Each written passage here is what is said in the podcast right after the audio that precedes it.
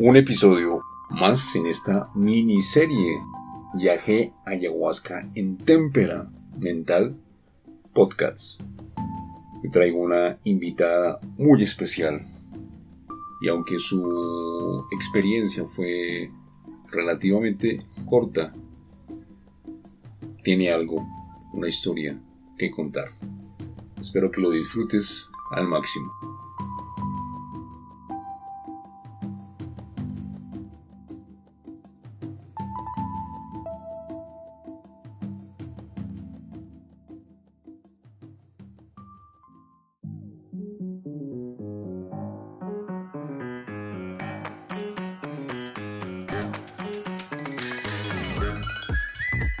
Este es un podcast basado en mi historia y diseñado para mostrarte cómo a través de diversas situaciones y momentos en la vida he ido siendo un testimonio de cambio. Mi nombre es Federico Rico Poveda, arquitecto de profesión, podcaster, blogger, escritor y conferencista. Me encuentro aquí para servirte. Así que sin más preámbulos, comenzamos.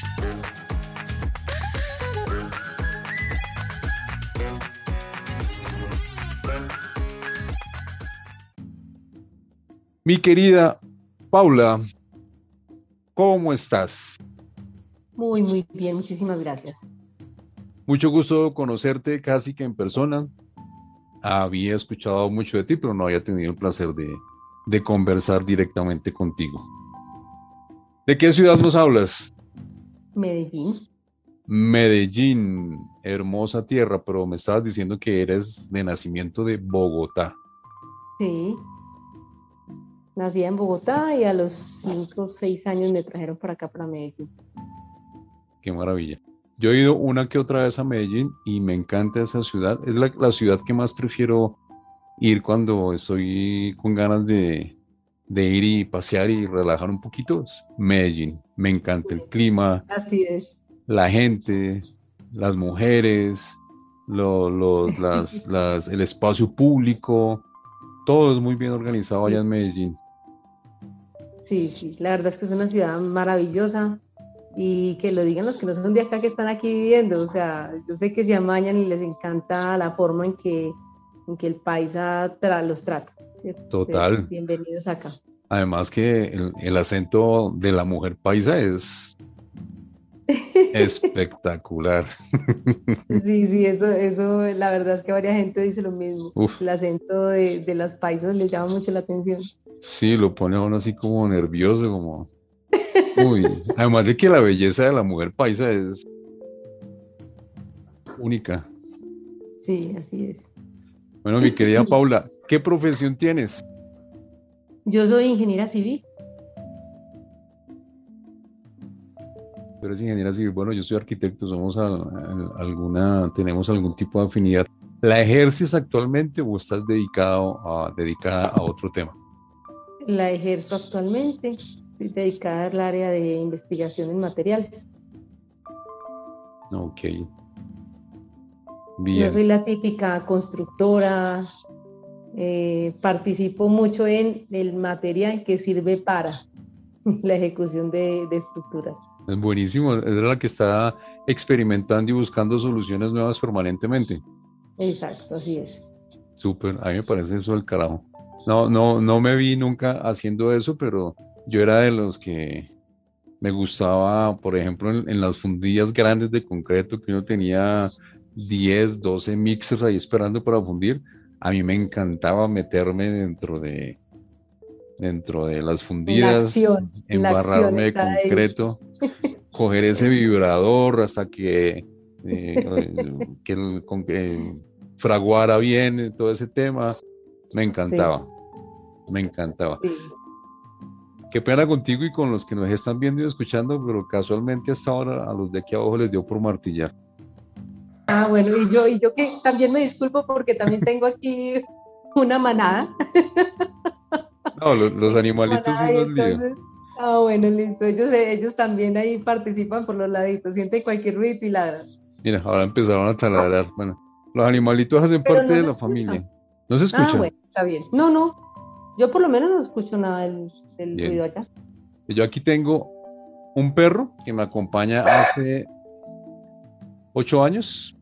Mm.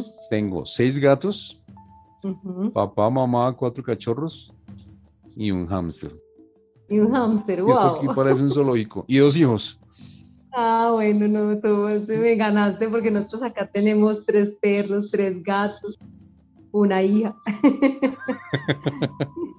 Estamos por ahí, por ahí mismo, por esa misma ruta.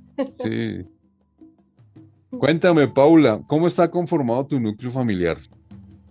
Bueno, somos Dina, mi esposa. Eh, tenemos una hijita que se llama Lanis. Alanis tiene cuatro años. Eh, y tenemos todos estos seis animalitos hermosos que nos acompañan. Vivimos muy bien. Qué maravilla. Los animales son una compañía excelente. Yo confieso que a veces me dan ganas de sacarlos porque eh, hay momentos en que se ponen insoportables. Cuando uno está ocupado es cuando más les da por, por, molestar. Y hacen daños y todo. Sí, son una compañía Generalmente, eh, cuando yo estoy trabajando, mantienen aquí en el escritorio, aquí en la repisa y aquí en mi canto, los gatos. Y mi perro en la silla de al lado. Ay, tan lindo, si ellos son al lado de uno siempre. Todo el tiempo. Bueno, cuéntanos quién es Paula López. Bueno, esa pregunta es un poquito corchadora pero bueno, voy a describir brevemente quién soy. Eh, soy una eh, mujer, eh, digamos, como decimos acá los países, berraca, que me gusta estar bien, me gusta la comodidad, que amo mi familia y que es lo más importante que para mí, después de mí misma. Entonces, creo que soy en parte feliz, y obviamente estoy buscando también ir cambiando algunas otras cosas de mi vida para experimentar eh, nuevas cosas y, sentirme más feliz todavía. Vale. Esta es la Paula que la mayoría de personas conocen, ¿cierto? Sí. Y la Paula interior, la Paula que no sé si tú la conozcas ya o estés en ese proceso de conocerlo. ¿Quién es esa Paula o cuál es la esencia de Paula López? Bueno, esa Paula, digamos que apenas la he venido conociendo de un tiempo más para acá y como te comentaba ahora, yo creo que después de la pandemia he ido despertando esa Paula que tengo adentro, ¿cierto? Em, ¿Y por qué digo que después de la pandemia? Porque yo creo que fue un momento de despertar para varios, ¿cierto? Con ese choque de estar encerrados, de, de, no saber qué va a pasar con el mundo, de sentir incertidumbre. Y yo creo que ahí empieza uno a cuestionar muchas cosas de la vida de uno. Y cuando uno empieza a, preguntar, a preguntarse todas esas cosas, cuando uno dice, bueno, ¿cómo así? yo, ¿Qué estoy haciendo? ¿Para dónde voy? Eh, lo que estoy haciendo toda la vida puede cambiar, ¿cierto? Eh, el ritmo de vida que llevamos tiene que cambiar. Entonces, yo le veo a la pandemia muchas cosas eh, positivas más que negativas, ¿cierto? Porque primero, cuando uno empieza a descubrir qué es, quién es uno, también se ve muy retado, porque empiezan a llegar como todas esas sensaciones de, wow, la experiencia que he venido viviendo desde niño, ¿cierto? el momento que he pasado de la adolescencia y donde todas esas cosas repercuten en la edad adulta y uno dice, ah, y por esto me siento así, ¿cierto? Eh, y hoy me siento aburrida y siento, siento, digamos, rabia puede ser, o tristeza, o, o digamos, falta de amor propio, o, diferentes sensaciones que tienen una raíz. Y esa raíz realmente no la conocía, apenas la estamos conociendo, ¿cierto? Y venimos descubriéndola en el momento en que decidimos cambiar nuestra vida y, y, salir de ese día a día, de ese corre-corre, sino venga, ¿quién soy yo realmente? ¿Qué quiero para mi vida? ¿Cierto? Entonces, cuando yo empiezo a cuestionarme, y eso es algo que, digamos, hasta apenas esta semana hablando con Dina lo hablábamos, ¿cierto? Con Dina, mi esposa. Cuando uno empieza a hacerse preguntas, empieza a obtener respuestas. Pero tienen que pasar cosas en la vida de uno eh, así, fuertes, para uno empezar a, preguntarse. O sea, desafortunadamente, si seguimos en, en el estándar de la comodidad, del día a día, trabaje, gane la goterita, pague deudas y siga, ¿cierto? Entonces uno no se da cuenta nada de eso, sino que tiene que haber un momento donde, donde tenga uno como ese, esa, esa, esa tocada de fondo, o ese momento donde le mueven a uno el piso y uno dice, bueno, ahí me cuestiono y, empiezo a entender quién soy, ¿cierto? Entonces cuando tú me dices, bueno, ¿quién es esa Paula en el interior? Apenas la estoy conociendo. Eh, y, y, me he dado cuenta de muchas cosas digamos, de a qué vinimos acá, ¿cierto? O a qué, a qué vine, por qué me suceden X o Y cosas, por qué me suceden, porque todos los días vivo experiencias con diferentes personas que me muestran quién soy. Y eso es algo muy bonito que he venido aprendiendo y venga, lo malo que me muestran otras personas, en teoría malo, porque me incomoda, realmente me está mostrando quién soy. Entonces todos los días me he venido dando cuenta de quién soy pero a partir de esa conciencia, ¿cierto? Si no tuviera conciencia, simplemente en el momento que alguien con, con, el cual interactúo me hace algo que me molesta, eh, no dejaría de ser simplemente el fastidioso, el que me hizo sentir mal, el que me hizo aburrir, eh, pero realmente ahorita me estoy dando cuenta de, venga, esta persona me está mostrando algo, algo que yo debo eh, no, no, necesariamente de cambiar, sino de sentir por qué siento ese, ese desagravio con esa persona. Entonces ahí cada vez que pasan ese tipo de cosas uno se da cuenta quién es uno, ¿cierto? Asimismo las cosas, digamos, en teoría buenas que le pasan a uno, ¿por qué me siento tan feliz haciendo una cosa diferente a mi trabajo? Pues ahí me doy cuenta quién soy realmente. Entonces, pero te digo que todavía no sé, estoy en ese descubrir de quién soy, y me he venido dando cuenta de un poco de cosas muy fantásticas que realmente me dice, wow, a veces me siento revolcada, otras veces me siento muy feliz y en esas ando. Súper. Tú hablabas de que uno empieza a hacerte preguntas y así mismo empieza a obtener respuestas.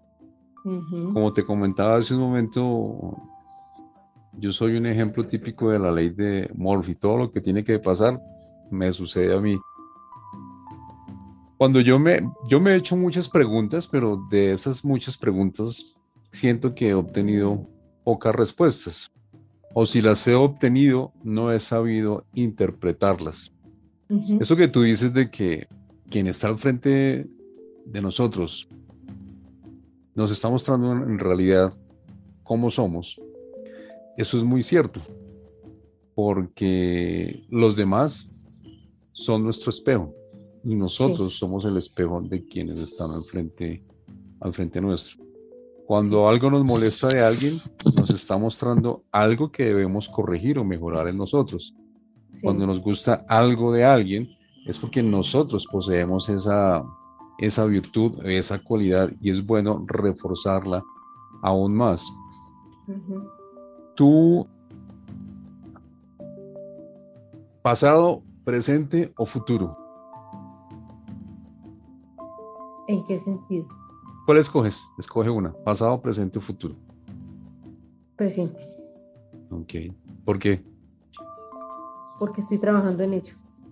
Siempre me he preocupado mucho el futuro y entonces qué va a pasar y entonces y mañana y con qué voy a pagar y entonces dónde vamos a ir y, y, y, en, 10 años mi hija y entonces el estudio. Entonces estoy trabajando en ese presente, en tratar de disfrutar el día, de vivir el momento para poder estar más acá. Es duro, ¿no? No es fácil. A mí me ha costado vivir, vivir en el presente, me ha costado. Total, total, así es. Es fácil. ¿Eres suficiente o eres dependiente? En algunas cosas me siento suficiente, en la mayoría. En otras me siento dependiente. Cuando te sientes dependiente, buscas ese refugio en algo o en alguien? Eh, a veces lo busco en alguien, por ejemplo, mi esposa, mi hija, ¿cierto? Eh, otras veces en algo, cuando uno hace actividades, sobre todo que uno como que, siento que me libero, ¿cierto? Eh, deporte sobre todo, o salidas. Entonces ahí es en algo, ¿cierto? Pero a la vez, eh, en algunos momentos, hablar también, siente uno que se libera de algunas cargas que, que van surgiendo. Absolutamente. Tú me comentabas que hace cuánto, ahora cambio la pregunta, ¿hace cuánto empezó esa, esa búsqueda o ese cuestionamiento dirigido hacia un tema, lo podemos llamar espiritual, o tú todavía sigues en el, en el sistema de la dogmatización? No, imagínate que yo desde niña he sido reacia a la religión, pues a pesar de que mis papás eran o son pues católicos, de pronto no muy practicantes, yo estudié en un colegio católico, pero nunca me sentí como con ese llamado ni, ni tuve esa conexión eh, en los momentos de, de, las misas o de todos esos temas pues como católico. La verdad nunca la tuve. Me sentí más bien obligada, ¿cierto? Y, eh, y, ya cuando uno, digamos, sale del bachillerato y entra a la universidad y todo ese cuento, ahí sí que me olvidé de eso. Y sí que, mejor dicho, yo no sabía, uno, digamos que yo le daba gracias a Dios, le oraba, eh, trato de comportarme bien con las demás personas, de no hacerle daño a la gente, en fin. Sin embargo, en algunos momentos, pues uno no es perfecto y las emociones le, lo traicionan a uno a ratos, pero, pero nunca había tenido pues como esa conexión. Y yo creo que a partir de, de, nuestra hija, ¿cierto? A partir del nacimiento de nuestra hija, yo quise como, empecé a tener miedos, ¿cierto? Que es muy normal, uno como mamá, y tengo una bebé pequeñita y, y bueno, empiezan a sentir miedos y quise tener pues como eh, algo de conexión, ¿cierto? Eh, y yo creo que el detonante principal también fue esa pandemia, porque ya empieza uno, venga, y, y a cuestionarse uno, ¿cierto? Y, porque, y si siento miedo, entonces, ¿por qué me voy a pegar de Dios? Porque tengo miedo. Y yo no soy buena para rezar. Entonces, un padre nuestro que, hombre, yo como que rezo y no interiorizo, no. Yo venía, venía con un cuento de querer meditar, querer, querer conectarme de otra manera. Y creo que todo eso se fue dando a partir de empezar a, a, estudiar los cursos de Main Valley. Mm, y todo empezó como a surgir por ahí, empezamos a tener como un cambio, ¿cierto?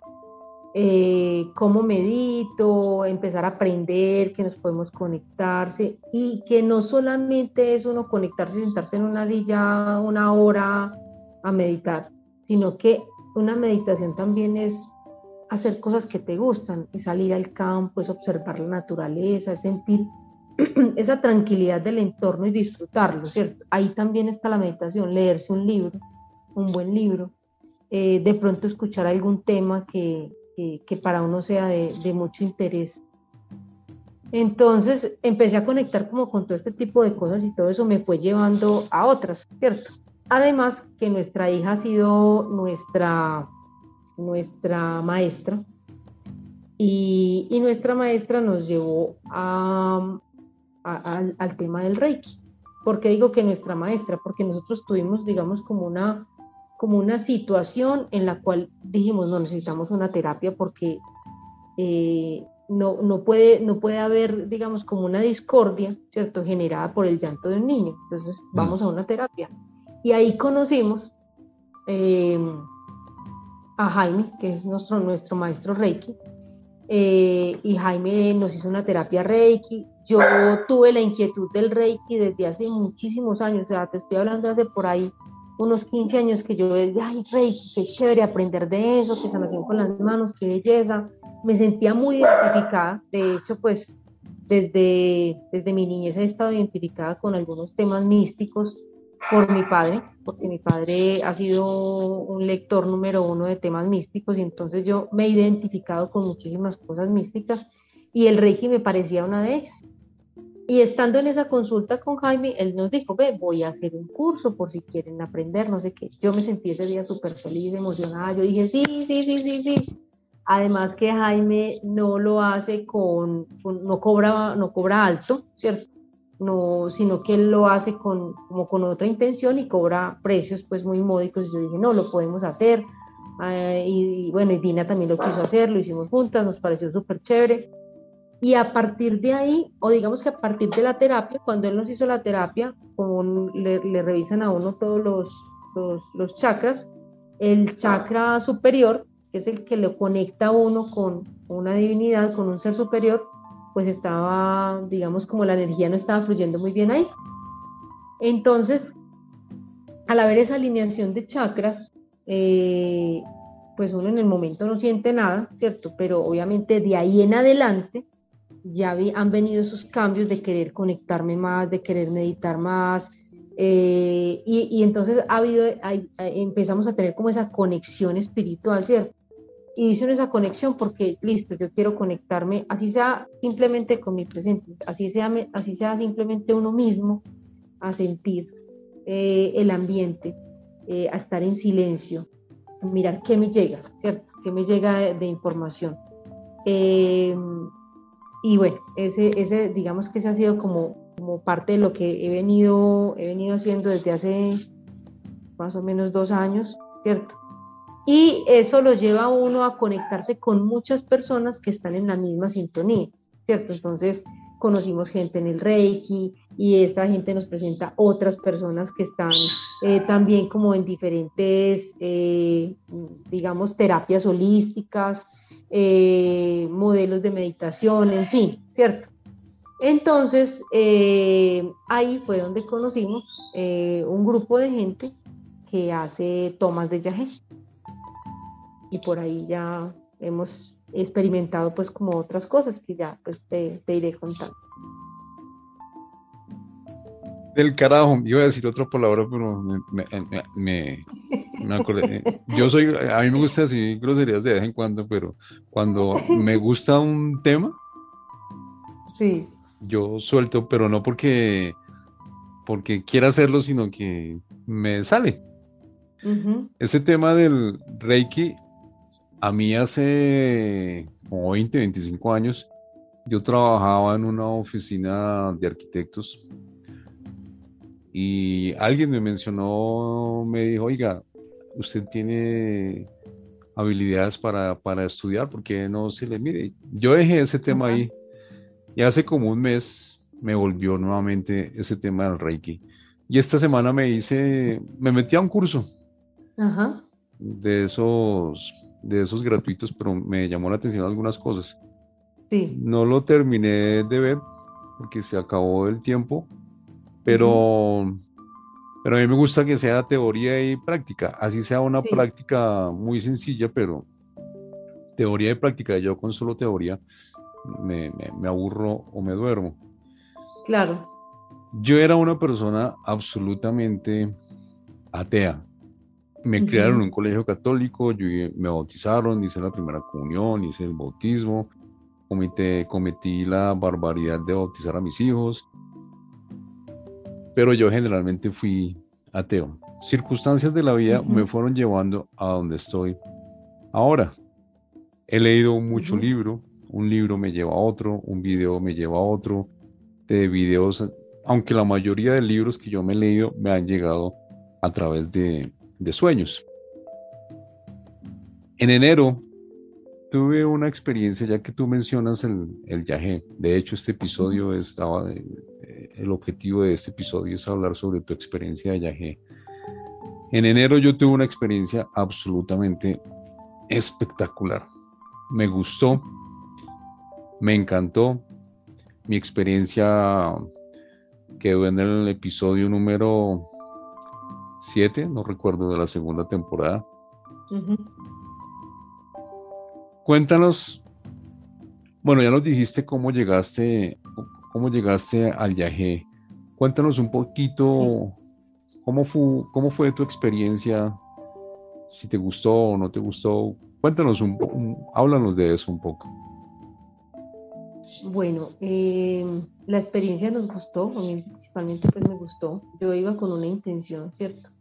Y era tener una mayor conexión, ¿cierto? Uno, uno abriendo, uno, digamos que uno, uno cuando entra en este, en este tema de, espiritualidad, uno quiere probar, probar, ir probando, ir probando, ir probando cosas.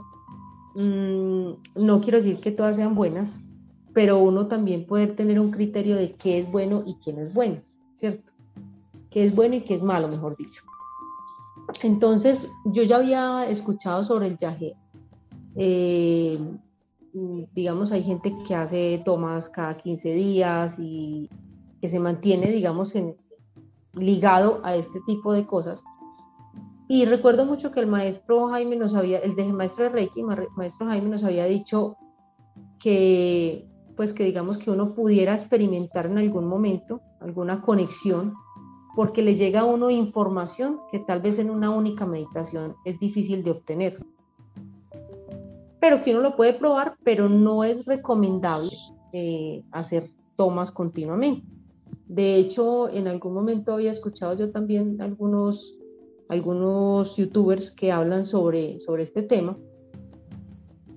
y mencionan que las plantas nos dan cierta información, pero no debemos estar ligados a ella o dependientes de ello para poder canalizar, porque eh, nos veríamos como, digamos, eh, nos estancaríamos en, ese, en, esa situación, ¿cierto? Nos estancamos en, ese, en esa forma de obtener información. Em, entonces, pues conociendo esta información, bueno, eh, tomamos la decisión como pareja, invitamos a nuestra otra amiga y nos fuimos las tres. Eh, estábamos en un grupo de personas, ponle tú, éramos por ahí 20 personas se hizo en un sector del oriente acá en, en Medellín. Mm, entonces, eso es como una, era en una finca, un sitio bastante frío, nos dijeron, bueno, eh, lleve su sleeping o lo que quiera, pues como para eh, recostarse de pronto cuando, en el momento de la toma. Em, allá estaban entonces eh, la Maima y el Paipa, eran madre e hijo, y mm. ellos nos explicaron de qué se trataba, ¿cierto? De qué se trataba la toma, para qué se hacía. Eh, en ello entonces nos contaron que era pues un proceso de, de limpieza, ¿cierto? De hecho, eh, el proceso consistía en, primero, una toma de rapé, una, una, toma no, sino como, eso es como una absorción pues de, de rapé por la nariz, y ya luego la toma de, de yagé y por último una limpieza, ¿cierto? Eh, ellos son de, de, y estaban aquí en Antioquia por un tiempo haciendo pues las tomas de yaje en diferentes grupos. Yo me sorprendí porque ellos también hacen la toma de yaje cada que hacen tomas de yaje. O sea, si lo hacen cada 15 días, ellos cada 15 días también toman, toman yaje.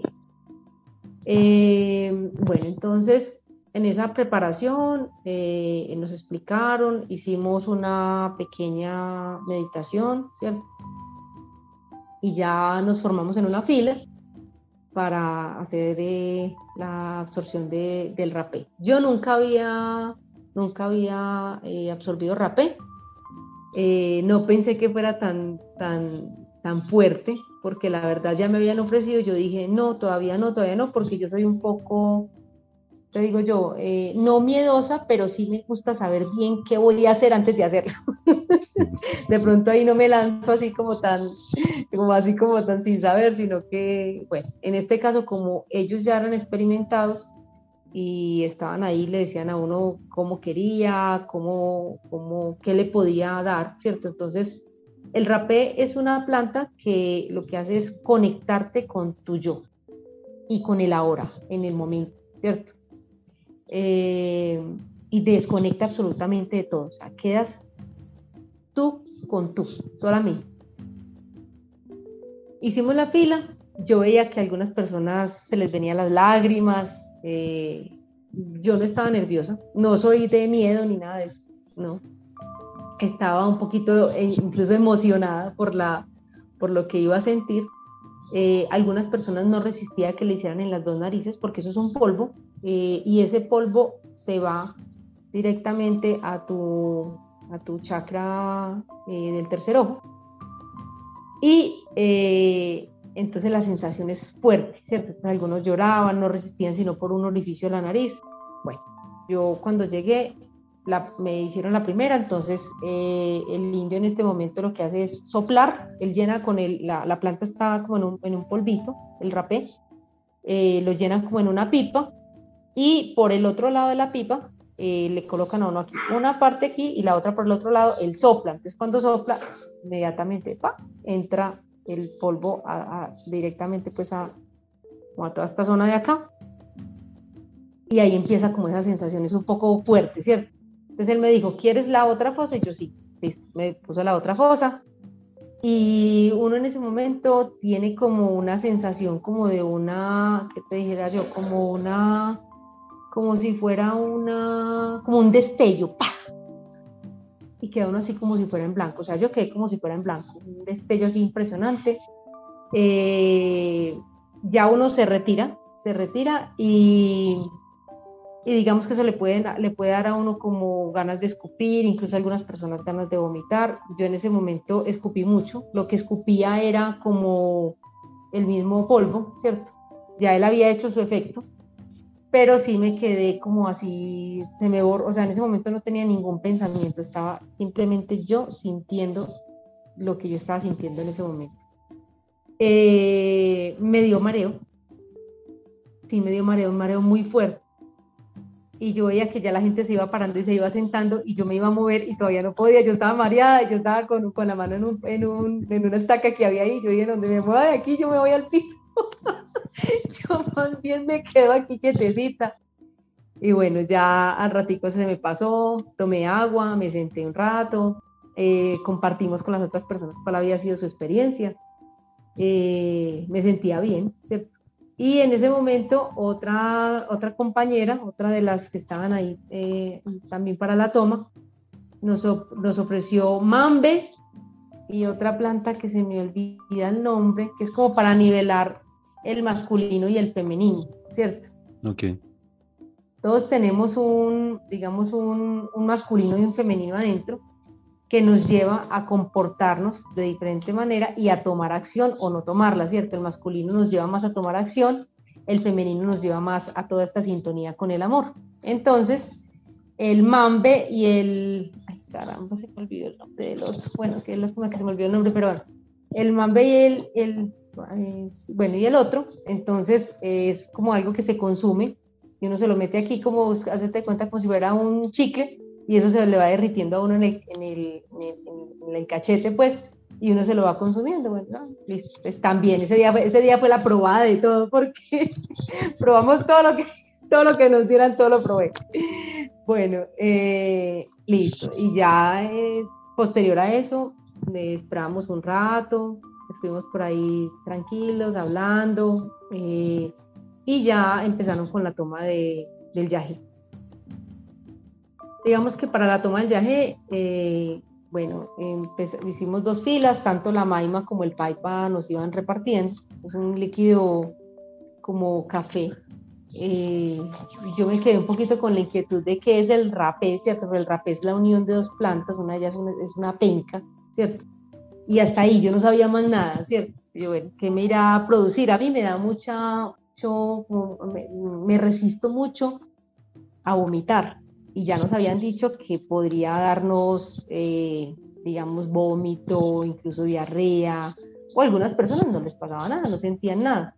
Y también podríamos tener algún tipo de conexiones, canalizaciones, alucinaciones, dependiendo de lo que estuviéramos sanando. Entonces, para todas las personas es diferente. Yo dije, bueno, ¿quién sabe qué, qué iría a sentir? Estaba un poquito ansiosa, también ahí como, digamos, uno pensando, wow, y si, y si es una cosa mm, digamos, maluca que los míos de uno le pueden hacer una mala jugada. Mm. Entonces, eh, bueno, ya probé el, el, el yagé. Es algo que no es tan, tan rico, pues al gusto, pero bueno, igual uno se lo, se lo toma. A mí me encantó. Sí. bueno, yo me lo tomé como, ay, como que me pasó en reversa, pero bueno, igual, ¿cierto? Eh, y yo no sentí nada, en ese momento no sentí nada. Había gente que de una se iba y ¡pum! los ponía a vomitar. Yo no sentí nada, estuve tranquila, yo, ¿será que no me va a dar nada? Eh, de hecho, ya Dina y mi otra compañera también habían tomado, entonces pues nos fuimos, nos recostamos, como por ahí quietecitas esperando a ver qué pasaba. Mm, y ya empecé a sentir como una especie de somnolencia, ¿cierto? Como que tenía sueño, pero a la vez como que no me quedaba dormida. Y empecé a tener una sensación como de una lucha entre el bien y el mal, ¿cierto? Como, una, como, como si estuviera luchando contra una cosa mala, pero a la vez había como una luz ahí en esa lucha. Entonces, pero eso que te estoy diciendo, yo sentí como si eso fueran segundos, no necesariamente que hubiera sido un largo periodo, no sé, yo lo sentí como si fueran segundos. Y después de toda esa lucha, como que yo sentí que como que me quedé así, como si fuera dormida, no me acuerdo, y luego empecé a notar como una, unas figuras, en, como si estuviera en el cielo y viendo unas figuras de color azul. Entonces veía como unos triangulitos de color azul y yo dije, qué sensación tan rara. Ya después yo dije, bueno, eso puede ser geometría sagrada. Y, eso también lo sentí como si hubieran sido unos pequeños segundos, o sea, eso fue un momentico. De ahí, mmm, desafortunadamente, yo quería seguir ahí porque me sentía en una plenitud así súper, súper rica, como, ay, yo, yo, quiero seguir mirando esto, como en una cosa así toda buena, pero empezó mi estómago a revolverse y yo me tuve que parar.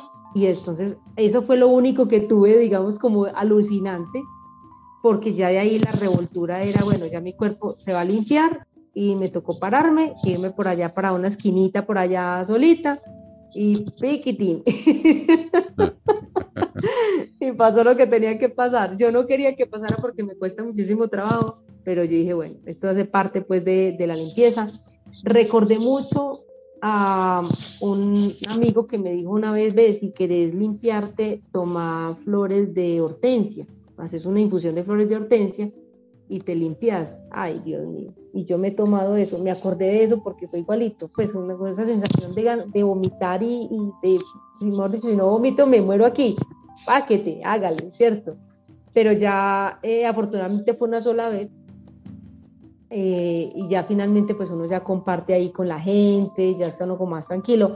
Hay más posibilidades de, de toma, de seguir tomando Conocimos una chica que tomó hasta tres veces y no le dio absolutamente nada, ni sueño, ni alucinación, ni vómito. Y yo, esta muchacha, por Dios, que en cuerpo glorioso que no le dio nada.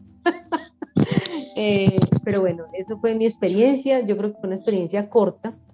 Mm, finalmente el indio nos hizo una limpieza. Yo fui de las primeras pues que me hizo la limpieza, no quería pues, esperar hasta el final, sino que me, me, me enlisté de primera.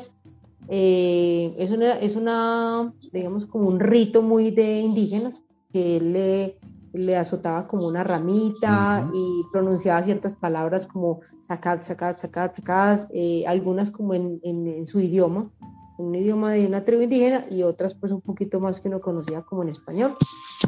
Eh, y él tomaba algo y lo escupía uno. ¿Cierto? Uno ahí, pues la verdad, cero pudor porque yo dije, bueno, estamos en un proceso de, limpieza y bueno, papá, listo, pero eh, así fue.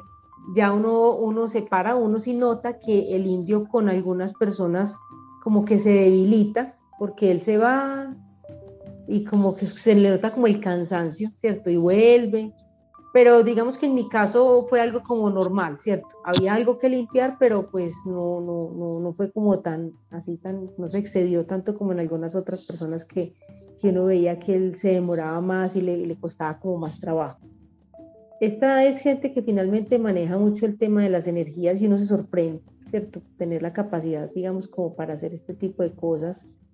Y, y bueno, finalmente fue una experiencia muy chévere donde uno dice, bueno, qué rico, o sea, fue algo más que conocí, me pareció muy rico haber eh, visto lo de la geometría sagrada, eh, haber sentido también ese, ese momento de lucha, que, que, bueno, alguna cosa adentro tendrá uno que, que limpiar y, y, y, y, digamos no porque vaya a ser que uno tenga el diablo adentro, sino porque es que los mismos miedos de uno, yo creo que los mismos miedos de uno eh, y todas estas cosas que lo llevan a uno precisamente esos cuestionamientos de decir, tengo traumas, tengo miedos, tengo de todo, y a partir de ahí uno empieza a aflorar muchísimas más cosas. O sea, no, no podemos pretender que porque tomamos ya gente vamos a salir liberados y somos los más felices de todo el mundo.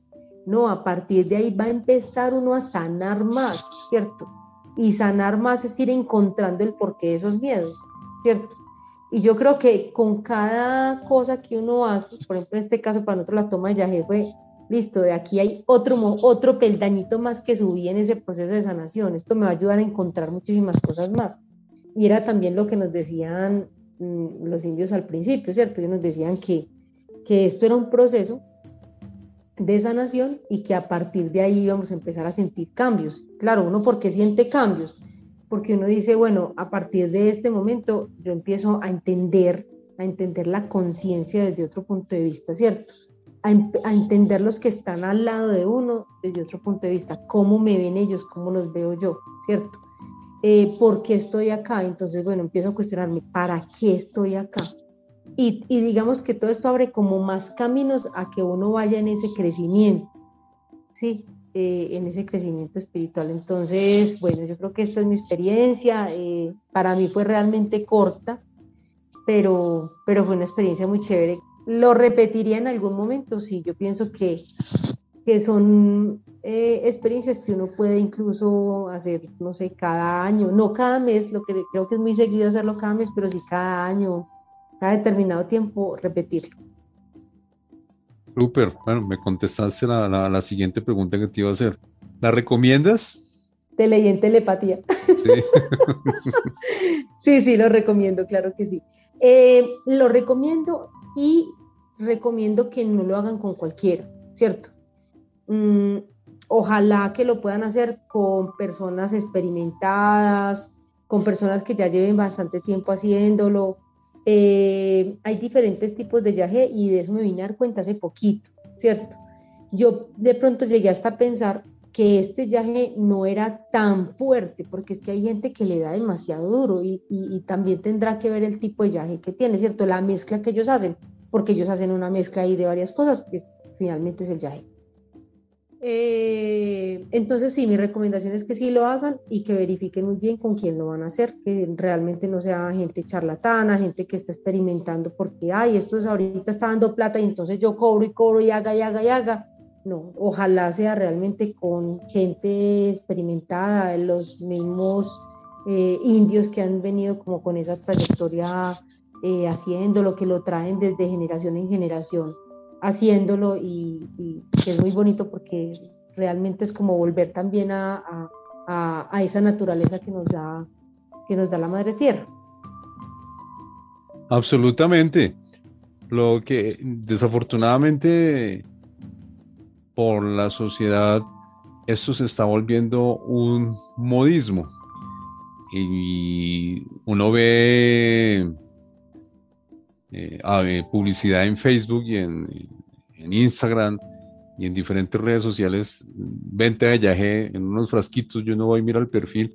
Y son personas que no tienen, ni siquiera tienen la apariencia física de una persona, porque yo ya los he, aprendido a identificar las personas que son aptas para brindar este tipo de, ceremonias. Entonces, desafortunadamente, una, un rasgo más de una cultura indígena, una cultura ancestral, que si no se, se hace algo pronto, pues va a terminar como, como va hasta ahora, de que tiene malos, pésimos comentarios, y pues a ese ritmo que va, pues mira dónde va a terminar. Yo tuve una, una grabación de episodio esta semana, es el episodio anterior a este, de la mujer que me cuenta, ella sí tuvo durante un periodo de dos años mensualmente sus, sus consumos de yaje y contaba unas cosas impresionantes que le sucedieron. Y conozco otra persona que, que, tuvo más de, ha tenido más de 35 tomas. Tomas pero ella sí no quiso participar en el episodio porque ella, ella me decía, no, esto es una cuestión solo mía y no la quiero compartir con nadie. Pero me contó unas experiencias que no las puedo decir porque me pidió el favor, unas vainas alucinantes. Si lo, que, si lo que yo vi, mi primera, fue para mí completamente espectacular. Imagínate lo que me contó esta persona que lleva más de 35 tomas Y el episodio que te digo, pues te invito a verlo, es el anterior a este. Unas vainas impresionantes. Yo, y personalmente yo quedé muy contento con, con mi toma, con mi experiencia. No recibí mensajes, muchos mensajes, no recibí, sí se me despertaron por unos días el sentido del olfato y el sentido del oído. Pero esta eh, persona, esta mujer que se grabó el episodio, ella sí recibió muchos mensajes, muchas cosas, vio una vaina. Qué chévere, súper. Alucinante, sí. Súper. Y yo pienso que a uno le va en su experiencia de viaje de acuerdo a la intención que tenga, de acuerdo al propósito que lleve. Por ejemplo, en, la toma que yo tuve solo habíamos tres personas. Dos tuvimos una experiencia muy bacana y el otro, en lo que yo lo vi, se la pasó vomitando todo el tiempo. No recuerdo si tuvo alguna experiencia chévere. Él llevaba más de 30 tomas, pero yo lo vi vomitando todo el tiempo. Entonces considero yo que no fue una experiencia agradable para él. La limpieza que estaba haciendo era absolutamente brutal. Bárbara. Y llevaba 30 tomas. Obviamente, cada experiencia es diferente a la anterior. No sé a mí cómo me va a ir en la segunda. Pienso que muy seguramente me va a ir bien por la preparación que yo estoy haciendo, las meditaciones, los cuestionamientos que me estoy haciendo. Sí. Pienso que va a ser una igual de agradable o mejor. Aunque también puede ser el polo opuesto. Olvidé contarte algo y es que hay una, debe haber una preparación previa a la toma de yaje. No sé si, si a ti te pasó, pero por ejemplo, eh, a nosotros nos dijeron, bueno, eh, un día antes la comida debe ser suave, ¿cierto? Pero precisamente por los efectos que puede causar el viaje, ¿cierto?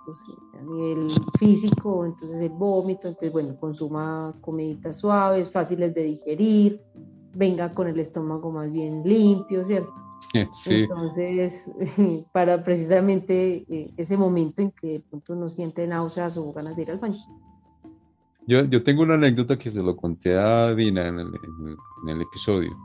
Yo hice mi dieta, todo lo que pidieron durante la semana que lo pidieron completica, juicioso, eh, la comida suave, cero carnes, cero grasa, cero fritos, ensaladitas, no, ni siquiera jugos, agua. Perfecto. Y el día de la, de la toma, ese fue el sábado, yo no alcancé a desayunar en la casa porque tenía que salir a las 5 aquí, ya me daba pereza ponerme a cocinar. Y llegué al sitio donde, donde, nos íbamos a encontrar los que íbamos, porque eso fue fuera de Bogotá. Y vi que no llegaba, entonces me metí a una panadería y digo, voy a desayunar. Y se me fueron las luces, pedí un caldo de costilla, pero yo tenía en mi mente que iba solo el caldito. Sí, sí, con la carne y todo. Se me fueron las luces y la muchacha me pregunta, ¿le echo de todo? Y yo le dije, échele de todo. Y voy y me empaco. En caso era de hambre. Que era un plato, pero grande, con un trozo de costilla súper delicioso. Yo me empaqué toda esa vaina. Cuando, cuando terminé de desayunar, me acordé, yo no podía comer nada de esto. Dios mío. Y llego y le digo allá al blanco, paso esto. Y bueno, es su responsabilidad. ¿Quiere, quiere hacer la toma? Yo le aconsejo que no la haga su responsabilidad porque se le dijo que tenía que esta dieta. Le dije, no, pues hagámosla. no me voy a devolver tanto tiempo preparándome para esto. Afortunadamente no, no tuve complicaciones en la bebida, lo normal, un vómito sencillito. Pero, pero esa, es, esa la tengo como anécdota de... Bueno, menos mal te fue bien porque hay mero, mero desayuno. Tremendo, yo que con ese estómago templado. Claro. Estaba delicioso el caldo. Claro, claro, me imagino que sí. Súper, me, gustó mucho tu experiencia. Cada uno ha contado experiencias completamente diferentes y esto, esto es una muestra más de que se habla del baile de acuerdo a la experiencia que se ha tenido en él. Mi experiencia fue completamente diferente a la tuya a la de Natalie, que es el episodio anterior, Y la persona que viene, que estoy tratando de, de, concretar porque me parece una persona espectacular y quiero entrevistarla como episodio de cierre de estos cinco capítulos del, estos cinco episodios que tengo del Yahé. Entonces, recomendación, no hacerlo con cualquiera. No todos son chamanes, no todos son indígenas, no todos tienen la experiencia, no todos tienen el conocimiento. Con quien yo hice mi experiencia no es un indígena, pero es una persona que hace poco le dieron su permiso para brindar esta bebida y hacer este tipo de ceremonias. Ok. Cuéntanos un libro que te haya cambiado tu forma de pensar, además de este, que ya nos hablaste del código de las ya me hablaste hace un rato del código de las mentes extraordinarias. Aquí hablan del viaje. Yo creo que sí, ahí hablan del viaje. Yo ve, pues yo digo que el libro que a mí me cambió el chip realmente fue ese libro. fue ese libro, el libro que me cambió el chip fue ese libro. O sea, yo eh, digamos que he leído mucho sobre muchos temas místicos, mm, pirámides, brujería, magia negra, magia blanca, los he zapoteado por todo lado, eh, Los Ángeles, Reiki, eh, bueno, en fin, entonces, todo ese tema me ha llamado a mí mucho la atención, eh, pero llegar a, digamos, a un cambio de conciencia, wow, ese libro fue el que a mí me hizo el Código de las Mentes, o sea, fue el libro que a mí me despertó y me dijo, pero ¿qué estoy haciendo, cierto? Sí, este libro es brutal. Voy a repetir el nombre para quienes nos escuchan y no nos ven. El título del libro es El Código de las Mentes Extraordinarias. Su autor es Vishen Lakiani autor de Man Valley, como lo mencionó hace un momento Paula, que se hizo unos cursos, unas masterclass con ellos. Ese libro es espectacular. Ahí fue donde yo empecé a, escuchar del viaje. Después me llegaron otro tipo de informaciones y fue cuando empecé a investigar, a estudiar, a buscar el chamán. Yo oré en ese proceso de investigación, de estudio y de búsqueda de chamán casi un año. No fue de un día para otro, porque como te digo, ahí en ese tipo de ceremonias, de, pues nos estamos poniendo a disposición de quien está al frente de nosotros. Total. Por eso es que toca buscar personas que sepan. Yo en mi, en mi episodio mencioné que, o a mí me pasa, cuando yo siento un tipo de química, un tipo de empatía con, algo, con alguna persona o grupo con el que voy a experimentar, me meto. Cuando yo siento un rechazo, mm, digo, por aquí no lo haga, ahí... Ahí no. Eso es lo que, se llama la, intuición. En muchas cosas, total. sexto sentido o la voz de tu alma, como dice la García Calvo, que es el, libro que a mí me ha gustado muchísimo. La voz de tu alma, de la estoy leyendo, Estoy leyendo con mi hija La voz de tu alma para niños. Ah, eso es genial. He escuchado muy buenos comentarios de eso. Qué belleza. Súper. Un color. Azul. Azul. Una sola palabra que te llama la atención, con la que te sientas de pronto no identificada, porque identificarse es limitarse a, un espacio muy cerrado, que te llama la atención. Conciencia. Conciencia. Ella la primera que, que me dicen, me hablan de conciencia, súper. Bueno, ¿cuáles son tus redes sociales para que quienes nos escuchen y quienes nos ven, quienes nos ven, te sigan y sepan un poquito más de Paula López? Mis redes son epals2, arroba epals2, epals2 eh, en Instagram y en Facebook sí me encuentran como Paula López. Paula López en Facebook y en Instagram. E arroba, e, e PALS, o sea, EPALS 2. Ah, ok, vale. Estas son las, las letras de mi, las iniciales de mis nombres. Ok, EPALS 2. ¿Algo más que nos quieras comentar, que nos quieras aportar a, a esta comunidad de témpera mental? bueno, no, yo creo que estamos en un momento eh, donde todos tenemos que empezar a mirar hacia otro horizonte. Tenemos que empezar a cambiar el, modo de vida, el modo de pensar. Eh, yo creo que ya no hay tiempo de seguir en la rutina en la que vamos. Este mundo va cambiando y a pasos agigantados. O sea, es una cosa tremenda y creo que aún estamos a tiempo de, reconocernos, de amarnos a nosotros mismos y a su vez de entregar también lo mejor de nosotros a otras personas que con este tipo de experiencias eh, se ven animadas a, a, practicarlo, ¿cierto? Entonces, eh, el camino está, es uno tomar la decisión e ir subiendo peldañitos para ir, eh, para ir creciendo. Absolutamente, mi querida Paula. Te agradezco mucho por tu tiempo, por tu disponibilidad. Gracias por brindarme esta oportunidad de conocerte y que compartas conmigo y con mi comunidad tu experiencia. Y a ti, querido amigo y querida amiga temperamental, muchas gracias por escucharnos. Muchas gracias por vernos. A ti, Paula, y a ti, amigo y amiga temperamental, un fuerte abrazo Muchas gracias. Dios los bendiga. Namaste. Muchas gracias. Muchas, muchas gracias por haberme invitado.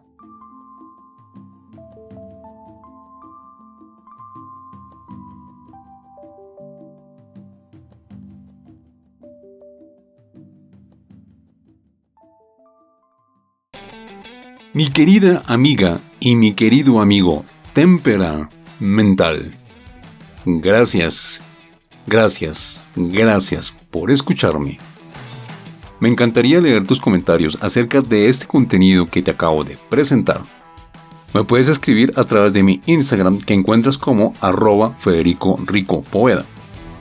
Este episodio y este podcast lo puedes encontrar en las plataformas de Anchor, Spotify, Apple Podcasts, Google Podcasts, Amazon Music, Evox me consigues también en YouTube como Federico Rico Poveda. La música original es de Premium Beat. Nos encontramos en el próximo episodio. Dios te bendiga. Namaste.